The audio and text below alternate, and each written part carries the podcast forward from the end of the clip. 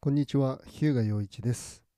それでは今回も聖書に学ぶ幸せな夫婦ということでお話をしていきたいと思います。え今回のテーマは、え夫婦のな夫婦なのに寂しい関係、会話なしで離婚の危機にです。えー夫婦な夫婦なのに会話がなくて、えー奥さんが寂しいという状態が続いて、えーついに離婚の危機に至った男性クライアントさんがおられます。で、えーまあそのクライアントさんと,、えーとまあ、8回の、えーカウンセリングセッションが昨日終わったんですね。で、えーまあ、離婚の危機にあったんですがとりあえずは、えー離婚の危機を離婚には至らない、まあえー状態で、えーまあ、カウンセリングが終わったわけですね。で、えーまあ、このご夫婦があの、まあ、関係がやっぱり後回しにされていた、まあ、長くあのご夫婦として、まあ、子育てもしあの一緒に生活をしてきたわけですけれど、まあ、その気持ちが通じ合うことがなかったということですね。まあ、その結果としてあの離婚の危機にま直面している、まあ、そのような状態があるわけです。で、えーま、3つの点で今回もお話ししたいと思います。え1番目が人間の幸せは関係にある。2番目が関係は罪によって破壊される。3番目、関係は愛によって立て上げられる。ということで、えー聖書の言葉はですね、伝道者の書の、えー4章8節一人ぼっちで仲間もなく、子も兄弟もいない人がいる。です。えーということで、まあ、この信玄の4章というのは、まあ、人間関係について、えー触れられている箇所なんですね。この一人ぼっちという、まあ、あの、なんかぼっちって栗ぼっちとかなんかありますよね。あのそういう言葉が今使われてるんですけど、まあ、これはもうあの旧約聖書の時代、まあ、実際にこの、えーソロモンのあのが生きていたこの伝道者の書を書いたのは、まあ、古代イスラエルの王のソロモンですけど、まあ、彼の時代から、まあ、一人ぼっちということを意味する、まあ、旧約聖書はヘブル語で書かれてますけど、まあ、そのような言葉があったということですね。で、えっと、その箇所、もうちょっと前の部分から読みたいと思います。えー7節からですね、伝道者の書4章の7節から。私は再び日の下で虚しいことを見た。一人ぼっちで仲間もなく、子も兄弟もいない人がいる。それでも彼の一切の労苦には終わりがなく、その目は富を求めて開くことがない。そして私は誰のために労苦し、楽しみもなく自分を犠牲にしているのかとも言わない。これもまた虚しく辛い営みだ。二人は一人よりも勝っている。二人の労苦には良い報いがあるからだ。どちらかが倒れる時には一人がその仲間を起こす。倒れても起こしてくれる者ののいない一人ぼっちの人はかわいそうだ。また、二人が一緒に寝ると暖かくなる。一人ではどうして暖かくなるだろうか。一人なら打ち負かされても、二人なら立ち向かえる。三つ寄りの糸は簡単には切れない。ということで、えーまあ、この箇所では、まあ、一人ぼっちでいることが、まあ、どんなに、まあ辛いことなのか、まあ辛い営みだというふうに書いてありますけど営みっていうのは生活ですよね、まあ辛い生活なんだということ。で一人ぼっちの人はかわいそうだというふうに書いているわけですね。そしてまあ関係の豊かさというか大切大切さを伝えるために、まあ、2人は1人をも勝っているというふうに伝道者は続けるわけです。でそう考えると、まあ、人間の関係のあの人間の幸せっていうのは関係にあるということなんですよね。まあ、聖書が一番語っているのは人間と神との関係。まあ比喩的な表現を使えば、まあ、縦の関係というふうに言っていいと思いますね。神様の前で真実に歩むということ。まあ、罪人の私たちを神様が許して救ってくださる。その神様に対して悔い改めて生きることというのを、まあ、聖書は教えているわけですけれど、同時に、まあ、横の関係ですね。まあ、隣人との関係というふうに言ってもいいですけど、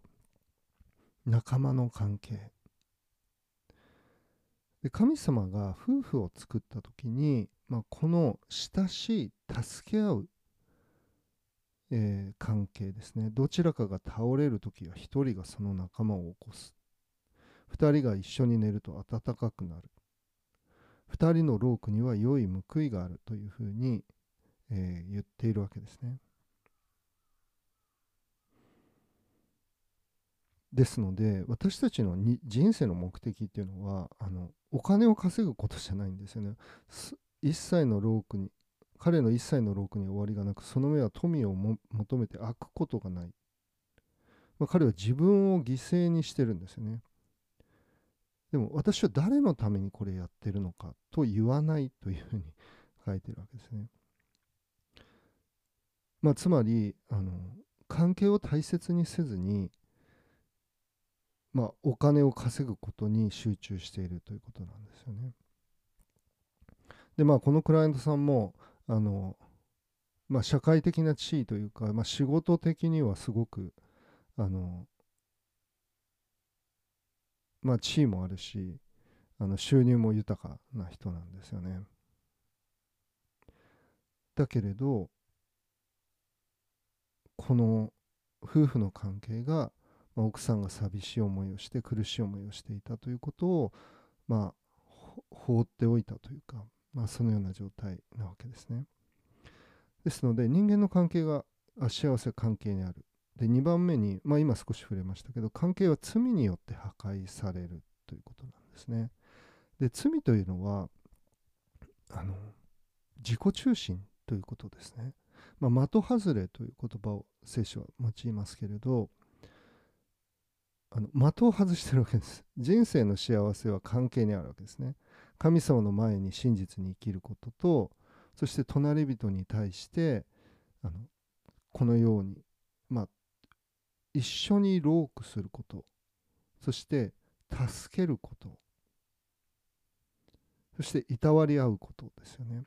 二人のロークには良い報いがある。どちらかが倒れるときは一人がその仲間を起こす。そして2人が一緒に寝るということは、えー、いたわり合うということだというふうに言うことができるわけです。で、それが目的なのに、それを外してるわけですよね。仕事が忙しいということに、まあ、ある意味安心している。まあ、豊かな暮らしをさせてあげてるんだからこれ多くの男性のクライアントさんたちから私は聞く言葉ですけど、まあ、一生懸命家族のために仕事してきたと。で、それで単身赴任をしたり、まあ、時間がなかったんだ。で、家ではもう土日はもう休んで何もする気がしないと。もうそのように馬車馬のように働いてきたという、えー、男性クライアントさんたちあのおられるんですよね。で、それはまあ、自分なりの愛情表現なわけですね家族のためもちろんそうなんですけれどあの奥さんの気持ち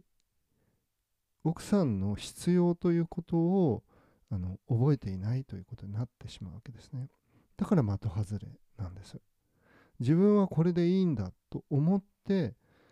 相手のことを、まあ、十分にケアできなかった、まあ、そのような、えー、状態、まあ、それは、えーと、会話がないということであの会話というのは事務的な会話ではなくて、まあ、子供の塾お金どうするとか なんか住宅ローンがどうだとかあの親の介護がどうだとかっていう会話ではなく本当に心のことを分かち合っていくということですね。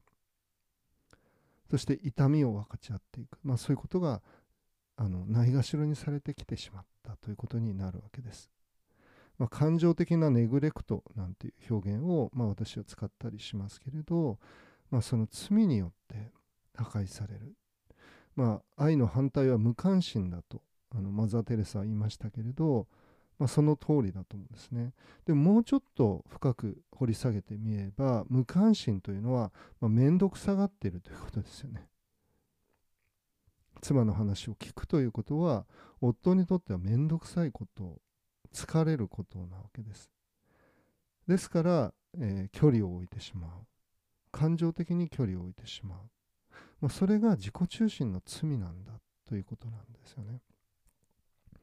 そして3点目は関係は愛によって立て上げられる。でその罪に気づいたら、まあ、愛することを始めるということなんですよね。でそれはあの相手を理解するというところから始まるんです。でこのクライアントさんも、まあ、カウンセリングを受けておられる数ヶ月間で、まあ、奥さんの表情が柔らかくなってきたということがあるんですね。でもちろんまだあの離婚の危機を完全に脱したとは言えないわけですけれどでも穏やかに話すことができるようになってきた。ということがあるわけですね。でそれは非常に大きな進歩なんです。でそれは奥さんの必要を真剣に理解して自分自身が悔い改めようとし始めたことの、まあ、小さな兆しだと思うんですね。でこれからあのこれからが勝負というか、まあ、自分の罪自分は本当にまだ変わってないということをこのクライアントさんもおっしゃってましたけど、まあ、そこにあの気づきながら悔い改め続けることによって、まあ、関係の修復というのが、まあ、これからもね行われていくだろうと思うんですね。まあ、カウンセリングあののプログラムが終わって、まあ、この後、えー、奥さんまあ、もしかしたら奥さんと一緒に受けることにカウンセリングをね再び受けることになるかもしれない。その時はよろしくお願いしますということだったんですけど。本当にこのクライアントさんがまあこのクライアントさん聞いておられますおられると思いますので、まあ、これをクライアントさんに向けて話してる部分もありますけどあなたがこれからどれだけ心を入れ替えて愛するか奥さんを理解しようとしてその少ない対話のチャンスを本当に自分の思いを伝える。自分はこうなんだ自分はこうしたいんだということを押し付けるのではなくて本当に奥さんの気持ちを理解して奥さんをサポートするということそのことに集中していくことでまあ、関係は修復されていく可能性があると思うんですね。まあ、自分を本当にあの忘れるということそして相手の痛みや相手の苦しみに寄り添うということ、まあ、それは本当に簡単なことではないですし、まあ、神様の言葉が私たちの心を変えてくださらなければ、まあ、それはできないことだと思うんですね。まあ、このクライアントさんは、まあ、あなたはえー、クリスチャンではないです。であのでも、まあ、近所の教会にキリスト教会に行き始めて、まあ、聖書も毎日少しずつ読んでいるということでしたので、まあ、それを続けてくださいと昨日もお伝えしましたけれどあの本当に神様の言葉人を変えるんですよね。ですのでそこに私自身も希望を持って、えー、神様と神様の言葉に、えー、あなた方を委ねますとパウロがまあ、使徒の働きでエペソという教会の長老の人たちに言ったんですけど、まあ、そのような思いでえ昨日はカウンセリングを終了させていただいたわけです。まあ、そういう意味で、まあ、あのまとめると人間の幸せは関係にあるんです。1番目ですね。で2番目に関係は罪によって破壊されるそしてその罪の根っこというのは自己中心だということですね。そして3番目に関係は愛によって立て上げられるそのためには聖書から愛を学び相手の心を知るそれが必要なんだということを覚えていただきたいと思います。はい。ということで今回は、え夫婦なのに寂しい関係、会話なしで離婚の危機にということでお話をしました。え最後までお聴きくださりありがとうございます。え最後に、え2つお願いと、え1つ案内をさせていただきます。えいつも聞いてくださっている方はここからは飛ばしてください。えまずこの番組を聞かれて役に立った気づきがあったと思われた方は、えいいねボタンを押してください。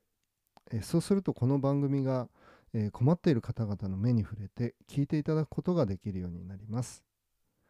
え2つ目に、え今回のように聖書から夫婦関係修復離婚回避の知恵をもっと知りたいと思われた方はフォローボタンを押してください。そうすると新しい番組が公開されるたびにお知らせが届くようになります。またこの番組の概要欄に私のウェブサイトや無料の動画講座の案内も載せてあります。ご興味のある方はご覧ください。それでは今日はここまでにしたいと思います。ありがとうございました。